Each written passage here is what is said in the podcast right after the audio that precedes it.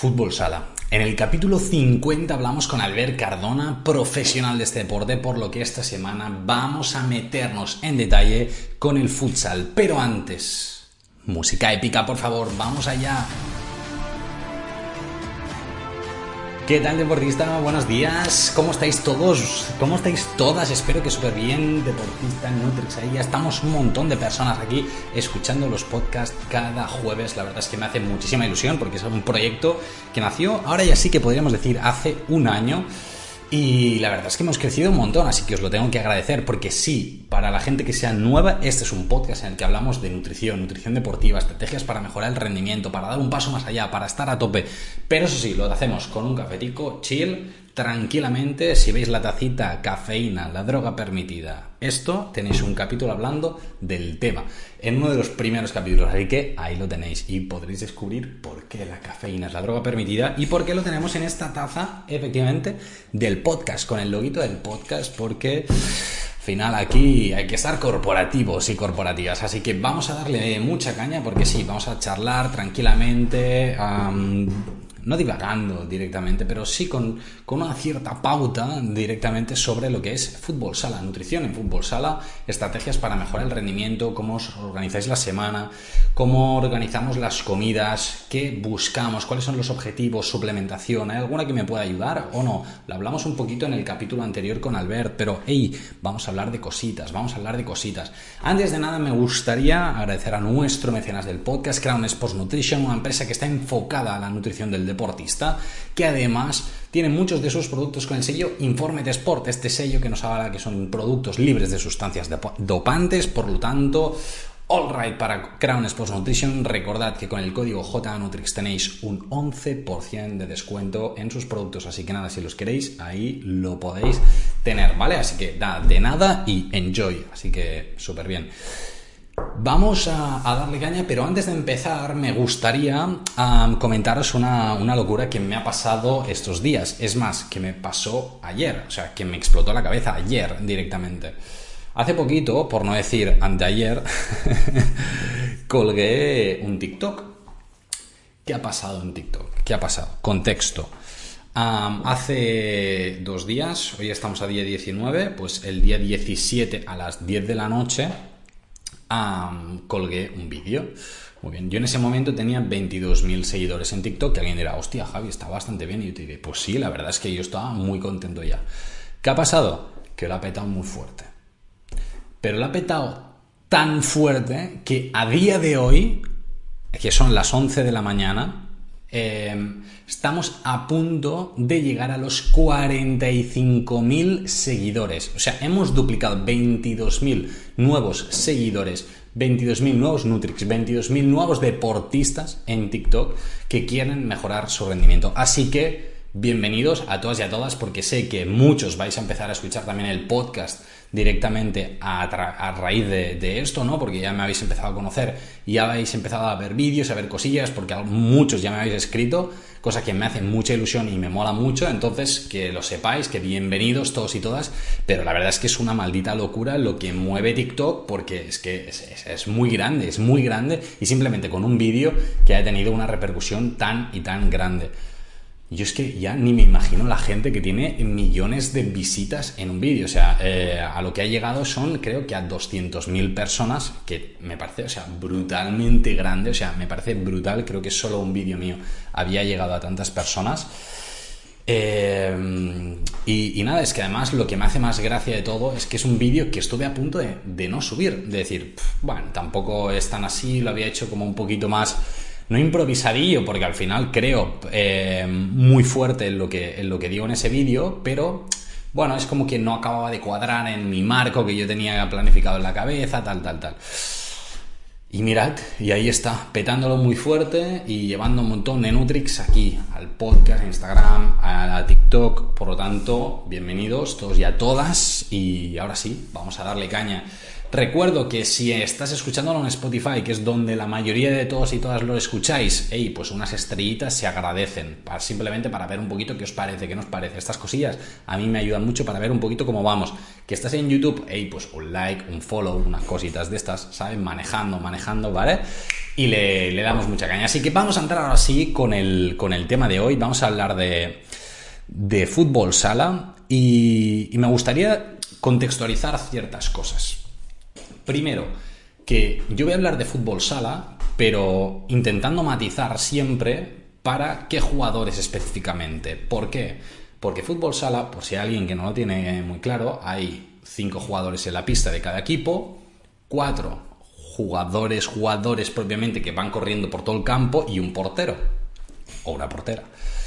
Entonces, claro, las necesidades energéticas directamente, las necesidades eh, de estos deportistas durante lo que es tanto los entrenamientos como los partidos son diferentes. Por lo tanto, hay algunas cosillas que veréis que ya sea a nivel de carbohidratos, de eh, suplementación, de cositas así, veréis que van cambiando un poquito e intentaré irlo matizando, ¿vale? Quizás se me va la castaña en algún punto y no digo, pero que sepáis que hay que diferenciarlo, ¿vale? Esto una.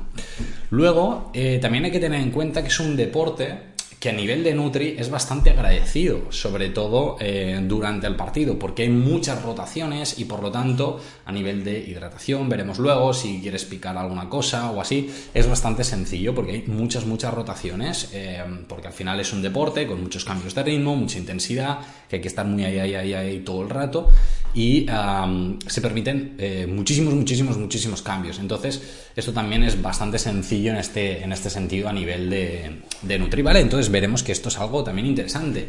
Y luego, el último punto que me gustaría comentar así antes de meternos en súper profundidad en varios puntos, como son, por ejemplo, los carbohidratos, que será el primer punto que trataremos, es que el objetivo nutricional, el objetivo con cada uno de estos deportistas es variable en función del momento de la temporada. En pretemporada buscamos, en muchos casos, o optimizar grasa corporal o incrementar masa muscular, o ambas, ¿vale? ¿Por qué? Pues porque venimos de un verano en el que probablemente se ha entrenado menos de lo que se debería o no se ha controlado la alimentación tanto como se hubiera podido hacer, que está dentro de la normalidad, sí, que está ya contemplado también, pero bueno, al final hay que ponerse a tope para la competición, por lo tanto, esto no es que sea negativo, simplemente es tenerlo en cuenta, por lo tanto, en esta fase de la pretemporada veremos que los objetivos nutricionales cambian un poquito. Y luego en la fase competitiva, cuando ya empiezan propiamente los partidos, aquí probablemente si hay alguien que dice, jo, es que yo quiero aumentar mucha masa muscular, pues no es el momento para hacerlo. Básicamente porque para aumentar masa muscular requiere un esfuerzo de, importante a nivel de gimnasio, de trabajar mucho del ejercicio de fuerza y en ese momento quizá nos interesa más la parte más técnica de jugadas, de tal y sobre todo potenciar muy bien lo que es la recuperación muscular. Por lo tanto, si hacemos una sobrecarga a nivel muscular para que aumente el músculo, podría ser contraproducente y favorecer lesiones. Entonces, veremos eh, precisamente un poco que estas cosas cambian y con los deportistas, yo que he estado trabajando en un club de, de fútbol sala, esto nos lo hemos encontrado y lógicamente hemos tenido que adaptar la nutrición y hemos tenido que adaptar las recomendaciones a este momento de, la temporada, ¿vale? Así que vamos a entrar directamente en uno de los puntos que muchas personas me preguntáis también en redes, ¿vale? Aunque la gran mayoría de personas que que me seguís en redes, muchas, muchas, muchas, hacéis fútbol, directamente fútbol 11. Fútbol sala también hay unos cuantos que ya me, vais escribiendo de vez en cuando, que yo sé que también me mola bastante. Y, vamos a hablar de los carbohidratos, porque es una duda muy habitual en plan, ostras, Javi, em, ¿cómo me los distribuyo el día de partido, el día de entreno? Eh, hoy he entrenado más, hoy he entrenado menos, ¿qué hago? Dios, no sé qué hacer. Pues bueno, bueno, bueno, carbohidratos en fútbol sala el día menos uno, es decir, antes del partido, el día del partido o match day y el día más uno, es decir, el día post partido, esos días de forma general incrementaremos un poco los carbohidratos. Javi, ¿qué es incrementar un poco los carbohidratos? Pues básicamente meternos un plato directamente de carbohidratos, mm, arroz, pasta, patata, boniato, ¿vale? Este estilo así, blancos, directamente suele ser bastante clave, sobre todo en las comidas principales, para potenciar este eh, combustible energético en los días previos y el día de partido, ¿vale? Es decir, estamos a tope y en el post para favorecer la recuperación. Situaciones en las que cambia un poco en los porteros. En los porteros ¿Habrá que aumentar un poquito los carbohidratos? Puede ser interesante, pero no hay que subir tanto las cantidades. ¿Por qué? Pues porque, bueno, a nivel de movilidad tampoco se van a mover tanto. Entonces, bueno, sí que han de estar a tope, han de estar receptivos, pero un portero no necesitará una demanda energética tan grande. Una de las cosas que también pregunto en consultas eh, siempre, ¿no? Cuando me venís, ostras, Javi, practico este deporte o este otro deporte, tal, tal, tal, es, ¿eres titular o no eres titular de forma habitual? Que es una pregunta que a veces sabe un poco mal porque dicen, no, tío, no soy titular, pero dices, hey, pues vamos a luchar por ser titulares, vamos a hacer todo lo que esté en nuestras manos. Entonces, en este caso, si de forma general no eres titular, tampoco te recomiendo que te hinches a unas cantidades gigantes de carbohidratos, porque esto luego no lo vas a gastar, o no tanto directamente. ¿Vale? Entonces, claro, aquí favoreceríamos un incremento de grasa corporal un poquito innecesaria, ¿vale? Ahora sí que es verdad que hay que incrementar un poquito las cantidades porque no sabes si en ese partido vas a jugar, no sabes si alguien se va a lesionar, esperemos que no, pero podría pasar, no sabes si el entrenador te ha visto muy fuerte en el último entreno, en los últimos entrenos de las últimas semanas y dice, hey, le damos una oportunidad, vamos a tope. Claro, si no has comido este plus, probablemente no vas a poder rendir a tope, ¿vale? Entonces esto es algo también a tener en cuenta. Otros días en los que es importante potenciar este consumo de carbohidratos de forma significativa, días que por ejemplo hagas de dobles entrenos. En, personas que hagáis fútbol sala de forma más amateur, pues esto quizá no es tan habitual, pero a la mínima que os vayáis profesionalizando un poco, veréis que, ostras, hoy hay doble entreno. Primero eh, una sesión, por ejemplo, más de físico y luego una sesión más de técnica, tal, tal, tal, de juego. Pues esto es un ejemplo, o entreno por la mañana, entreno por la tarde. También son situaciones que poco a poco se van implementando a medida que vais creciendo dentro del deporte. Y esto también es importante tenerlo en cuenta porque estos días, lógicamente, las demandas energéticas se incrementan y yo lo que quiero es que estés a tope. Así que es importante tenerlo en cuenta, ¿vale? Así que súper bien. Y si tú me dices, Javi, vale, pero ¿qué cantidad de carbohidratos me tomo? La respuesta es un depende, ¿vale? Aquí es muy variable. Normalmente los ratios suelen moverse entre un 3 y un 5 gramos de carbohidrato por kilogramo de peso por día. Y alguien me dirá, Javi, esto es muy poco, y hay, gente que me dirá, Javi, esto es mucho. Y yo por eso te digo, depende. Hay gente que toma un poco más y hay gente que toma, eh, bueno, menos, sería un poquito limitado, pero hay gente que toma menos, también dependerá del objetivo de cada deportista en función de la temporada. Por eso marco el rango.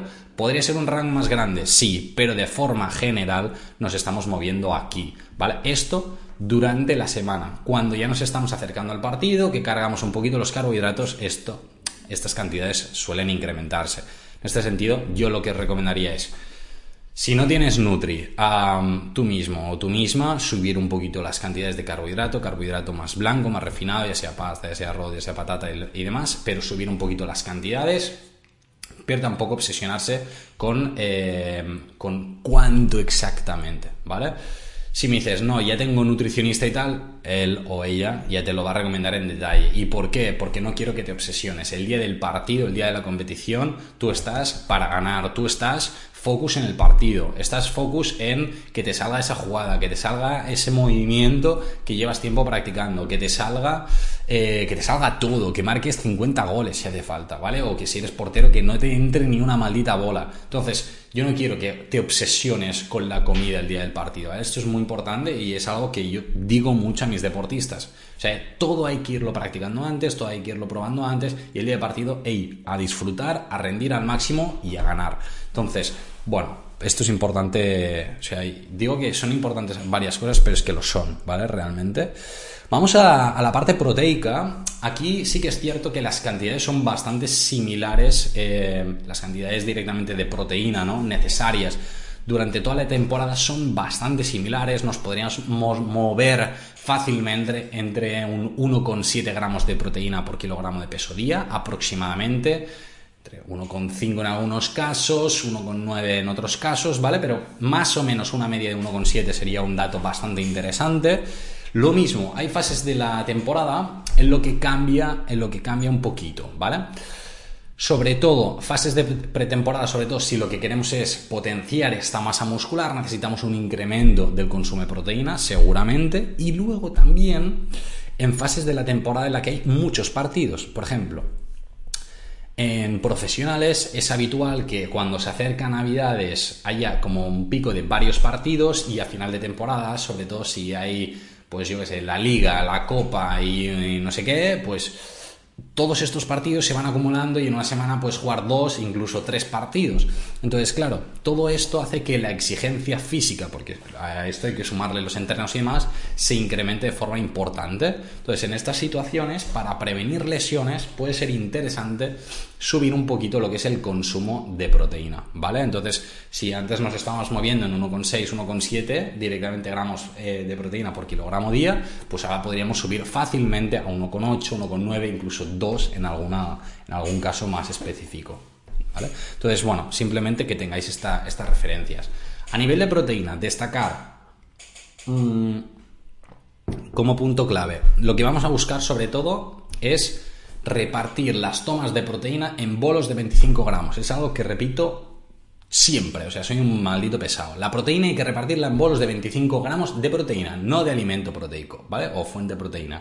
¿Eso qué quiere decir? Por ejemplo, que tú te estás tomando pollo, quieres tomar pollo, pues unos 120, 130, 140 gramos de pollo, dependiendo un poquito, ¿no? Pero bueno, alrededor de estos 120 gramos de pollo, vale, estupendo.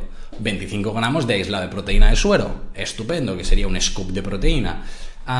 dos latitas de atún, estupendo. Eh, ¿Que quieres un cacho bien de salmón? Pues alrededor de unos 150, 170 gramos de salmón pues sería también una opción. Un buen plato de legumbres, también sería una opción interesante. Unos 200 gramos de tofu, ahí lo tenemos. Entonces, al final es buscar estos bolos de proteína específicamente para que puedas rendir a tope, para que la proteína eh, se estimule sobre todo, porque al final estos 25 gramos de proteína son un interruptor que dice el músculo, ey, sintetiza masa muscular, ey, estate a tope, ey, mantén la masa muscular. Por lo tanto, si tú lo que quieres es estar a tope y optimizar al máximo esta proteína que te estás comiendo, la clave es hacerla de esta forma, ¿no? Repartirla en bolos de 25, incluso 30 gramos durante todo el día. Que si desayuno, que si media mañana, que si mm, comida, merienda, cena, depende de las comidas que tú hagas de forma habitual. Así que ahí lo tenemos, ¿vale? Esto sería un poquito a nivel de proteína, tampoco quiero entrar ahí en 50.000 millones. Luego hablaremos un poquito de la suplementación de proteína, si nos interesa, si no nos interesa, situaciones y, demás, ¿vale? Vamos a un tema eh, que también es eh, interesante, que es el tema de la hidratación. Hay que tener en cuenta que, claro, futsal se juega en un ambiente cerrado y aquí dependemos mucho en la temperatura, ¿no? De lo que sea la refrigeración del pabellón, vamos a, decirlo de alguna forma, ¿no? No es lo mismo un pabellón que sea súper bien ventilado y por lo tanto que la temperatura, o súper bien aclimatado, podríamos decir, que la temperatura es bastante constante durante todo el año, que un pabellón en el que en invierno haga un frío que te mueres y en verano un calor que te ardes, ¿vale? Entonces, eso también es muy variable y esto hay que tenerlo en cuenta. Parece una tontería, pero eh, yo como Nutri esto lo tenía que tener en cuenta. Incluso los deportistas también ves que claramente en verano beben mucho más, también sudan mucho más y esto es algo que lógicamente repercute a nivel de rendimiento deportivo. Entonces, esto a tenerlo en cuenta. Entonces, Salvando el tema de la temperatura, durante los partidos, como decía al principio, el tema de la hidratación es algo bastante sencillo, es bastante fácil. ¿Por qué? Porque el juego tiene muchas paradas, es decir, a la mínima que sale la pelota fuera se para el tiempo y por lo tanto pues bueno, si se va a buscar la bola, pues hay que irla a buscar tal, tal. Podrías beber agua, por ejemplo, si eres portero.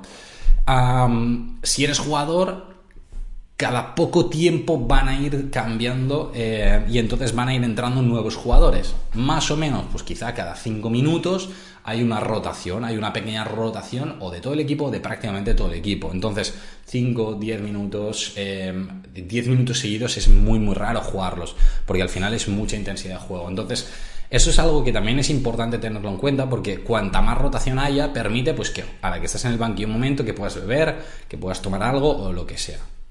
De forma general, lo que vamos a buscar en el partido, que tampoco es larguísimo, lo que vamos a buscar es agua principalmente y, ya está, excepto en una persona que juegue mucho durante un partido, que tenga una intensidad muy, muy, muy elevada y que ya se prevea un partido muy intenso. En estos casos, bueno, ya se puede recurrir a algo tipo isotónica y tal. Pero de forma general en el partido con agua tiras, ¿vale? Situaciones, pues bueno, en los entrenos, aquí sí, que ya son entrenos normalmente de hora y media, dos horas, dependiendo también de la categoría, de la intensidad con la que lo hagas y todo, pero bueno, más o menos se puede mover aquí. Agua, sí que la vamos intercalando, cada 15, 20 minutos estaría interesante ir haciendo como pequeñas pausas de hidratación directamente durante todo el año esto, ¿eh? Pero si sabes que tenemos entrenos pues, de hora y media, dos horas, y sobre todo si es un entreno en el que tenemos mucha intensidad de correr arriba abajo, de jugar en superioridades, por ejemplo, y demás, aquí puede ser interesante el recurrir a una isotónica para favorecer esta recuperación de, de azúcares directamente, de electrolitos y por lo tanto retrasar un poquito la fatiga. Sabiendo esto, que nosotros lo que queremos es controlar muy, muy, muy bien lo que es la hidratación, una de las claves es poder saber exactamente cuánto hay que beber, ¿no? Porque al final es una muy buena pregunta, que me bebo un litro, medio litro, uno o dos sorbitos en todo el entreno, ¿cuánto debería beber?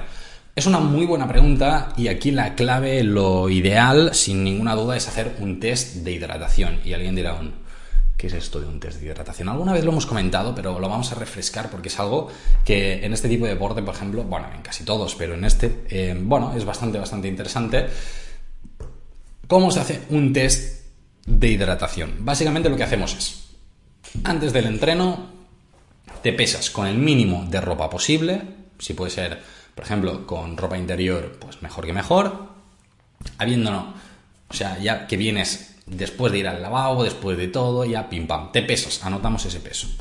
Y luego puede ser que tengas pues, una botella, por ejemplo, tal que está, ¿no? Te la dejas ahí, pam pam, y yo con esta botella voy a ir bebiendo durante el entreno. Vale, perfecto. Pesamos la botella tal cual como esté. En este caso, por ejemplo, veis que la botella está medio vacía. Bueno, claro, esto los que estéis en YouTube, los que no, ah, pues que sepáis que está, pues más o menos, hay un dos tercios de la botella llena. Pues bueno, diríamos, vale, pesamos la botella tal y como está, como tú te la llevarías al entreno. Perfecto. ¿Qué hacemos ahora? Te vas a entrenar. Entrenas, bebes con normalidad, entrenas con normalidad y chill. Durante el entreno te olvidas. ¿Qué pasa? Cuando acaba el entreno, lo que hacemos es cogemos una toalla, nos secamos muy bien todo el sudor, nos ponemos con la misma ropa que teníamos antes, es decir, por ejemplo, si íbamos con la ropa interior, pues con ropa interior, si íbamos con la ropa de juego, pues con la ropa de juego, y ah, nos volvemos a pesar después de habernos secado el sudor. Perfecto, anotamos este segundo peso y volvemos a pesar esta botella.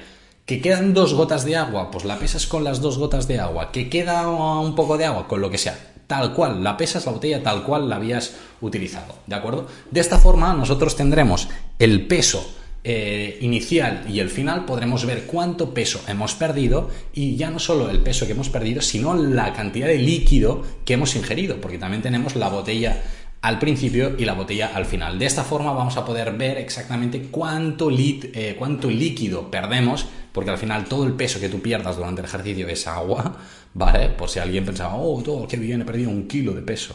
Bueno, eso es agua, ¿vale? Entonces no panic directamente, o no demasiadas alegrías, porque a la mía que veas un poquito lo vas a recuperar pero eso sí que es importante porque podemos saber exactamente la cantidad de líquido que tu cuerpo desprende en, como mínimo, una hora de ejercicio. De forma que, por ejemplo, si tú entrenas dos horas, podemos saber una estimación de en dos horas de un entreno como el que has hecho, más o menos la cantidad de líquido que pierdes. A nosotros esto nos resulta muy práctico, porque claro, si tú, por ejemplo, eh, estabas bebiendo dos sorbitos de agua, ¿vale? Directamente, solo dos sorbos en todo el entreno de hora, de una hora, de hora y media, de dos horas incluso, ¿vale? Y vemos que el peso que has perdido es un kilo, decimos, ostras, es que quizá estaría bien empezar a beber un poquito más. Y dirás, ¿y por qué es tan importante? Pues bueno, porque aparte de un 2% de peso perdido, o sea, perder más de un 2%, incluso un 2%, del peso perdido debido a esta deshidratación durante el ejercicio favorece eh, una reducción del rendimiento deportivo. Ya se ven pérdidas del rendimiento deportivo con este 2% de deshidratación. Por lo tanto, el tema de la, del agua, del líquido y demás es súper clave tenerlo en cuenta, ¿vale? Entonces, bueno, en estos deportes es interesante irlo ojeando muy, muy bien, ¿vale? Pues vamos al siguiente tema, vamos al tema de la suplementación directamente. ¿Qué suplementos nos pueden resultar interesantes en futsal? Molto bene. Tendremos cuatro, sino cinco eh, recursos potencialmente interesantes. En primer lugar, por ejemplo, la proteína, ¿vale? Eh, la proteína en polvo, si tú no llegas a tus necesidades proteicas con la alimentación, ya sea pues porque después del entreno, después de tal, que no te quieres tomar esta cantidad de alimento, ¿no? Estos 25 gramos de proteína porque no tienes hambre, porque no te resulta práctico, por lo que sea, pues bueno, el recurrir a esta suplementación de proteína en polvo puede ser bastante interesante, por lo tanto, perfecto, y ahí tenemos un recurso, ¿vale? Number 2, ¿vale? Directamente, creatina. La creatina, el monohidrato de creatina concretamente, siempre decimos que sea crea pure, por favor, por favor, por favor. En este caso puede ser bastante interesante, sobre todo en fases como por ejemplo una pretemporada en la que queremos incrementar esta masa muscular, pues durante todo este periodo de pretemporada, incorporar esta creatina puede ayudarte a aumentar esta masa muscular. Incluso durante la temporada puede ser también interesante para mantener la, masa muscular, evitar eh, degradación y, demás, incluso para favorecer un poquito la recuperación. Entonces, bueno, al final es valorarlo y decir, ostras, ¿qué suplemento me tomo tal, tal, tal? Pues bueno, si es que lo de tomar, lo primero siempre es la alimentación, que decimos, queremos dar un paso más allá, pues bueno, se puede valorar este monohidrato de creatina. ¿Vale? Seguimos. Siguiente, y no por ello menos importante, puede ser el tema de las bebidas isotónicas. Un poquito como decíamos, ¿no? En entrenos, entrenos de bastante intensidad, ahora que viene verano, puede ser incluso más interesante el poder dar el plus. Ciertas situaciones, tampoco voy a entrar mucho más porque ya lo he comentado antes en, en el apartado de hidratación, ¿vale? Más cositas, cafeína. La cafeína y diréis, ostras, café, eh, seguro. Bueno, café o cafeína, como decíamos en la taza del podcast, cafeína, la droga permitida. ¿Puede ser algo interesante? Sí. ¿Cuándo? Pues sobre todo antes de un partido. Antes de un partido, en 30, 40 minutos antes de empezar el partido, puede ser interesantísimo el meterte un poquito de cafeína, ya sea en formato café o pastillita de cafeína. Y diréis, ¿para todo el mundo? Pues no, no para todo el mundo, ¿vale? Sobre todo gente que tolere bien esta cafeína, punto clave y siempre hay que probarlo todo en los entrenos antes. Dos, fijarte muy bien en las horas, o sea, si vas a hacer un partido a las 8 de la tarde o a las 10 de la noche, yo no te recomendaría que te tomaras esta cafeína, o no de forma general, ¿vale? Y menos si eres amateur, si eres profesional, pues mira, ya luego buscaremos alguna cosa, pero si eres amateur, no te lo recomiendo para nada. ¿Por qué? Porque luego no vas a dormir. O sea, ya te lo digo yo, ¿vale? Piensa, piensa, pensad que la cafeína hace efecto como mínimo en 6 horas posteriores. Entonces, es posible que tú todavía ya tengas la excitación del partido más la excitación de la cafeína que no duermas hasta 4 días después. Entonces, hay que ir con cuidado y sobre todo tolerarla muy bien. La cafeína es un suplemento que si tomamos muchas, mucha, mucha cantidad o más cantidad de la que tu cuerpo tolera, te vas por el lavabo, ¿vale? Entonces, cuidado, cuidado, es muy fácil hacerlo mal, ¿vale? Más cositas, y ahora ya sí que es, nada, las dos últimas. Vitamina D. Y alguien dirá, ostras, ¿vitamina D te puede ayudar a mejorar el rendimiento? Pues no directamente, pero si tienes una deficiencia de vitamina D, sí que se puede ver reflejado un rendimiento, eh, bueno, una reducción del rendimiento directamente ya sea pues porque no recuperamos tan bien, porque no crecemos tan bien a nivel de masa muscular, porque tenemos la inmunidad más baja, por múltiples factores. Y en futsal, que al final es un deporte que se hace encubierto, que no te toca el sol nunca, ah, pues bueno, puede ser algo tener en cuenta directamente. Ahora, la vitamina D, ¿te la puedes tomar así como así? No, siempre bajo analítica, ¿vale? Y si en la analítica nos sale que tenemos niveles bajos directamente de vitamina D, ¡pam! Entonces ya la metemos. Si no tienes una analítica y te dicen profesional, vamos a por ello, no te la tomes, por favor, no te la tomes, ¿vale? Que puedes tener problemas también importantes. En el caso de que estuvieras bien de vitamina D y te la tomas, que tengamos un exceso de vitamina D, esto es negativo para el cuerpo, ¿vale? Entonces, cuidado, cuidado aquí, cuidado, ¿vale? Y vamos a la última, porque esto ya no es una estrategia directamente, bueno, sí es una estrategia, pero no es un suplemento único, sino que en profesionales es algo que yo sí que utilizo eh, y sobre todo lo utilizo para los días menos uno, cero y más uno, ¿sí? Recordamos el día antes del partido, el día del partido y el día posterior al partido. Son estrategias específicas de potenciar la recuperación, ya sea con batidos recuperadores, con tarcherry, con eh, curcumina, con omega 3, depende un poquito de la persona, de la estrategia, de cuánto pueda, del nivel adquisitivo, de muchas cosas. Pues bueno, son estrategias que también utilizaremos y también hay que valorar en ciertos momentos de la temporada, sobre todo en esta fase competitiva, en la que queremos recuperar muy, muy, muy rápido, pues bueno, elaborar protocolos específicos de recuperación que sepáis que existen y que están, ¿vale? Ah, y que los utilizamos, además de, de forma súper habitual. ¿Vale? Entonces, me quedan dos puntos por comentar. Primero, un poquito a nivel de composición corporal, cómo suele ser el jugador de fútbol sala o hacia dónde tiramos, ¿vale? Y luego un poquito eh, algunos tips para los días de partido, ¿vale? Que quiero dar y que puede ser algo interesante. A nivel de composición corporal, un segundo, voy a hacer un sorbillo al café. Mm. Ok. A nivel de composición corporal, mm, es diferente, ¿vale? En jugadores, ¿vale? No es lo mismo el portero que eh, el jugador propiamente. ¿Por qué? Pues bueno, porque el portero suele ser más un tipo de complexión de una persona más alta, fuerte, alta y con una gran envergadura, ¿vale? Yo ahora si hago así no llego ni a, a los extremos de la pantalla, pues el portero llegaría, ¿vale?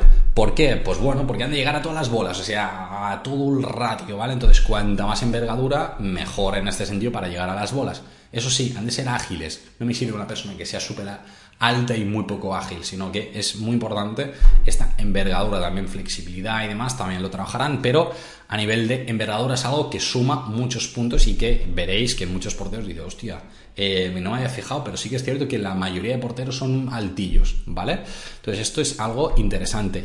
Luego también, em, como a, destacar, el perfil de los jugadores eh, directamente no suelen ser jugadores muy altos. Sí que es cierto que hay alguno que diría, ostras, este muy alto, sí, o es bastante alto, sí, pero de forma general los jugadores de fútbol sala no, no suelen ser muy, muy altos.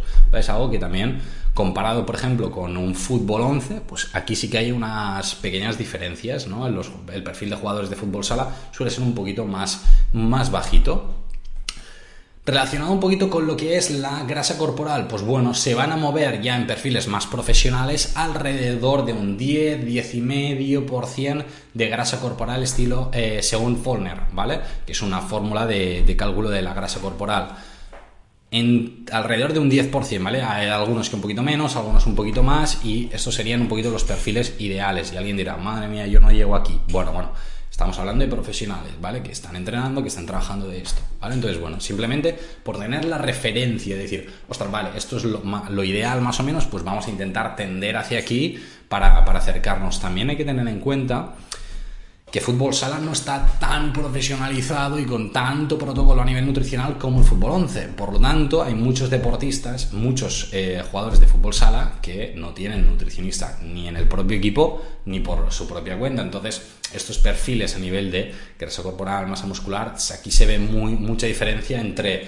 un club con mucho presupuesto y un club con poco presupuesto porque las diferencias a nivel de composición corporal son bastante significativas y esto lo puedes ver con partidos de primera división de futsal, eh, los equipos con mayor presupuesto, la composición corporal de los jugadores es una y en los de final de tabla se puede ver que la composición corporal suele ser otra directamente, ¿vale? Bueno, son, son pequeñas cositas que al final reflejan también un poquito el nivel adquisitivo del club, que al final todo suma, ¿no? En, este sentido.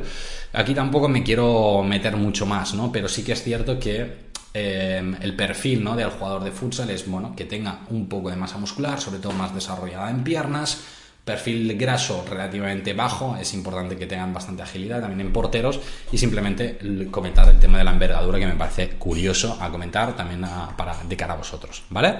Vamos al tema de los partidos y ya cerraremos el capítulo de hoy, ¿vale? Que al final se está ahí haciendo un capítulo un poquito más largo de, lo que sería habitual, pero Jorín, cuando hablamos de un deporte en específico, sabéis que me gusta entrar directamente y hablar de muchos temas que no se suelen hablar eh, de forma más habitual en redes. Así que ahí hablamos en detalle. Entonces, partidos eh, fuera de casa. Hay dos cosas a tener en cuenta. Primero, los partidos pueden ser fuera de casa o en casa, ¿vale? Esto es evidente. Entonces, cuando son en casa, muchos deportistas, ya seáis tanto amateur como profesionales, pues comen en su casa, ¿no? Hay algunos clubs que sí, que ya todos comen juntos, bla, bla, bla, pero no es habitual, ¿vale?